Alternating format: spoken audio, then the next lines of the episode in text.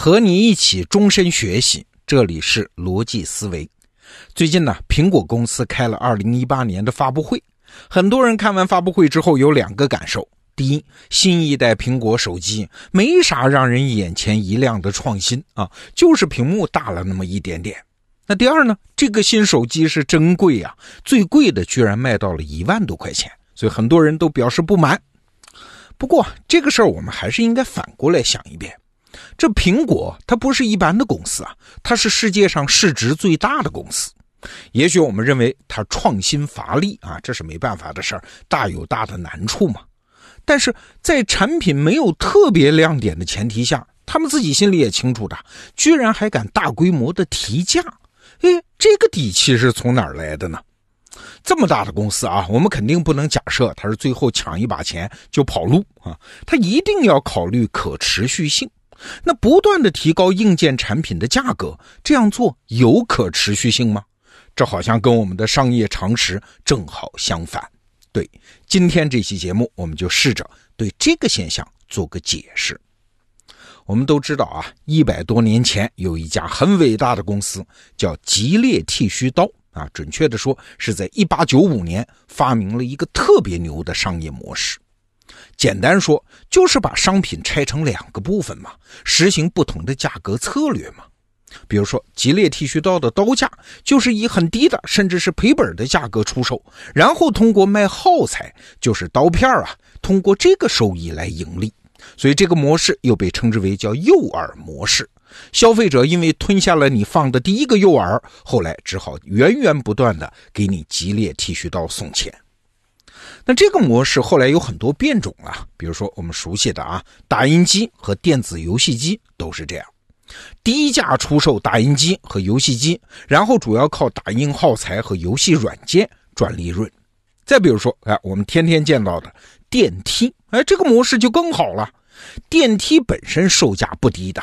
但是电梯对安全性的要求又很高啊，所以一旦你安装上了他家的电梯，就只能给他源源不断的交维修保养费啊。也就是说，用户一旦吞下了第一个诱饵，后面就被绑定了。那到了互联网时代呢，吉列剃须刀发明的这个模式就被大大的发扬啊。因为互联网的便利性，再加上有什么风险资本的介入啊，企业开始普遍把产品和服务拆成了两个部分。一部分主要是用来吸引用户的，那就是免费甚至是补贴，希望用户吞下诱饵，然后再通过其他部分的产品和服务来挣钱。所以啊，现在互联网上很多生意的计算方法都是这样的，叫流量乘以转化率再乘以客单价。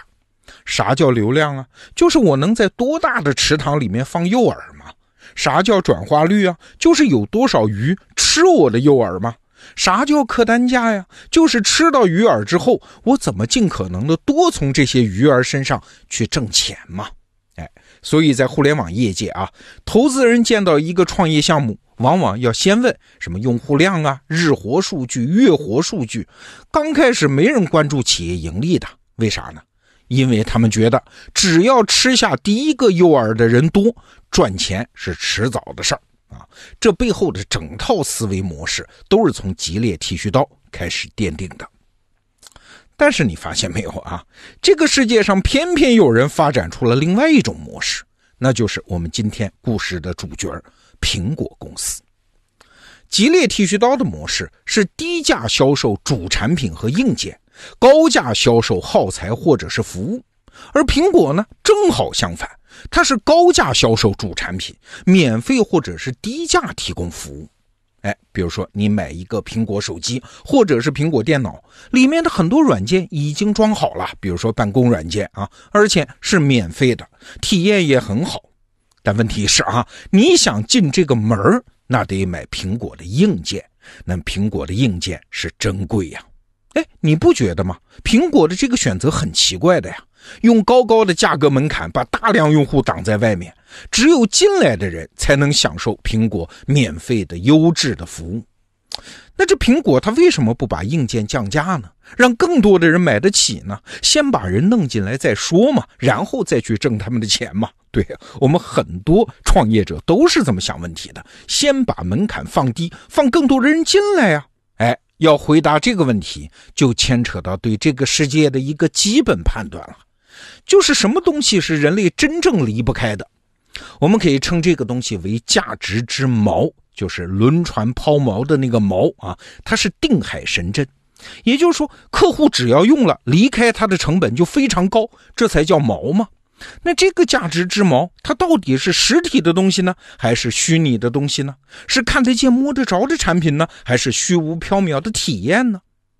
对这个问题回答不同，后面的商业模式就完全不一样。如果你觉得这个世界的价值之锚是实体的东西，而虚拟的体验只是附属品，哎，那你肯定采取的就是吉列剃须刀的模式。那相反呢？如果你觉得价值之锚是体验，也就是说，人们一旦喜欢上了一个体验，就很难摆脱它了。哎，那苹果的模式就是有效的。我就问过一位苹果用户，哎，我说你怎么什么电子产品都买苹果的呢？你看，从电脑到 Pad 到手机，全是苹果的。他说没办法，其实我不是果粉，但是我被绑定了呀。如果我现在换成安卓手机啊，一方面我要重新适应，那个学习成本也挺高的呀。另外一方面，我的手机、电脑、iPad 之间那种无缝连接和资料共享的体验就会损失不少，更别提我后面还有很多数据在苹果的云上存着啊。所以现在我要是不用苹果啊，跟搬个家也差不多，要太多的事情要去处理，麻烦死了。所以没有绝对充足的理由，我是不会搬这个家的。那说到这儿，你就明白了这两种策略的真正分歧在哪儿。你看啊，我们今天说的企业都是要盈利的，所以你把自己的产品和服务一分为二，一部分当做诱饵，或者说好听一点啊，做引流，做价值之锚，而另外一部分来做收入，这个无可厚非，企业都是要赚钱的。但是具体怎么选择，就要取决于一家企业对于这个世界、对于世界演化的趋势、对于自己用户的看法了。我一位朋友就跟我分析苹果的策略啊，他说苹果应该是这么看问题的，这是推测啊。第一，数字世界的虚拟体验对现在的人来说越来越重要，甚至超过了真实世界，这就是真正的世界的价值之锚。所以啊，苹果是用全部资源用于打造虚拟世界的体验，并且免费提供其中的一部分。这和硬件便宜这样的小诱惑相比，这恰恰是一个更好的留住用户的策略。那苹果的第二个想法呢？是过去买手机，你相当于买的是一个用品，而现在的用户买手机是买一个通向虚拟世界的通道啊。随着人对于虚拟世界的依赖越来越重，现在买手机，这相当于啥？相当于你在虚拟世界买了一所房子呀，装你的全部虚拟体验。每年换一次苹果手机，就算它的价格涨到了一万块钱，就相当于你为你的房子每年交一万块钱的物业管理费吗？这虽然很贵，但是随着房价上涨，这个物业费还是有上涨的空间啊。这就解释了为什么苹果敢于在这么贵的价格基础上还敢不断上调价格。那今天我们说这个话题啊，不是想说苹果的策略就一定是对的啊，我只是想提醒，这个商业世界的运行规则并不是只有我们熟知的那一种。大概二十年前啊，互联网世界是混沌初开，所有的企业参与者扮演的是一个新大陆的征服者的角色。那征服者嘛，当然只在乎地盘，只在乎用最小的成本攻城略地啊，所以他们的行为方式就是拼命的提供诱惑呀，扩大流量啊。他们心里想的是，我征服了之后，我再来考虑治理问题啊。对于那一代创业者来说，这当然无可厚非。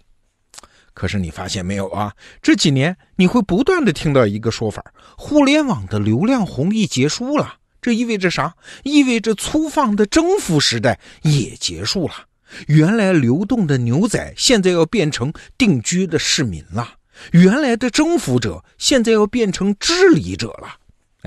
现在我们假设一下啊，我们是一个互联网时代一个城市的治理者，你是一个对城市繁荣要负有责任的市长，那你的行为模式和原来的征服者就完全不一样了。哎，你理解一个负责任的市长怎么想问题，你就可以理解苹果的那些做法了。比如说，第一，你现在不太关注有多少人要进到这个城市，你更关注的是现在已经定居在这儿的市民的体验啊，这比往这儿移民要重要的多啊！因为只有现在的市民体验好了，他们会写信回老家，让他们的亲戚朋友搬到这儿的嘛。所以城市人口的增加并不是一个问题，重要的是体验。那第二，原来的征服者当然要鼓励所有的人要自由，你要对各种现象兼容并包。但是，如果你是一个城市的市长，你要维护现有定居市民的起码体验，你就得建立基本的规则、秩序和安全感。只有这样，一个城市才能积累起价值嘛。